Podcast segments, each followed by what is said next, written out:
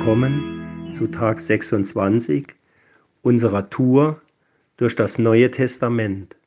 Ich bin Arno und lese heute aus Apostelgeschichte 2 die Verse 4 bis 8 vor. Und sie wurden alle vom Heiligen Geist erfüllt und fingen an, in anderen Sprachen zu reden, wie der Geist es ihnen auszusprechen gab.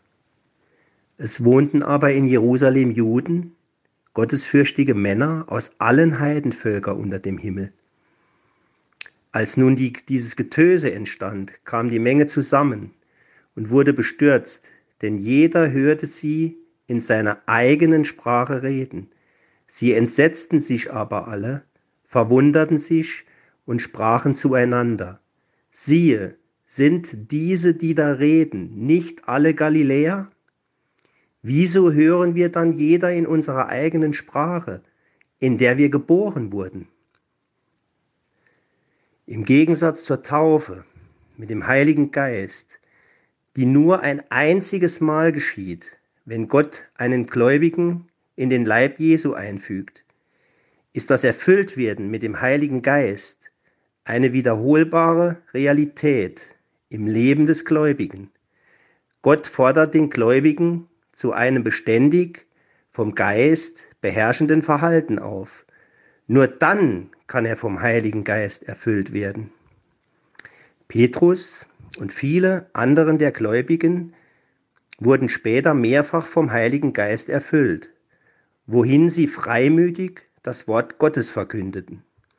Die Fülle des Geistes wirkt sich auf alle Lebensbereiche aus und nicht nur auf eine freimütige Verkündigung.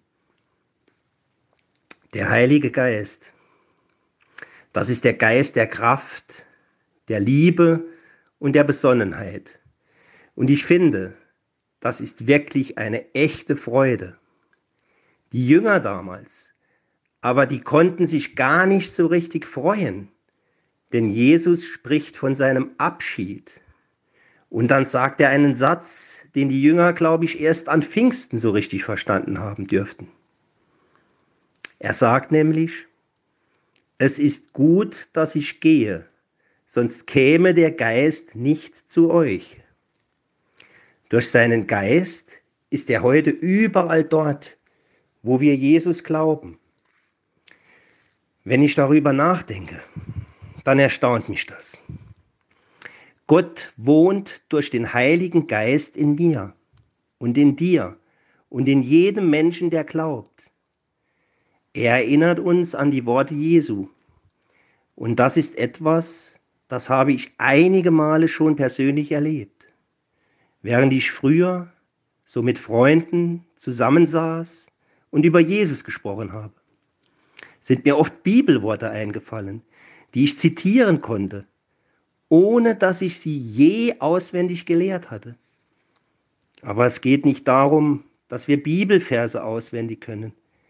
Es geht darum, dass wir überhaupt die Botschaft Jesus weitergeben. Der Geist Gottes wird uns erinnern, wird zeigen, was dran ist, was wir sagen, auch was wir tun können. Mir sagen oft Leute, dass sie nicht gut reden können. Du musst nur einfach reden und der Heilige Geist wird dich in dem, was du sagst, führen.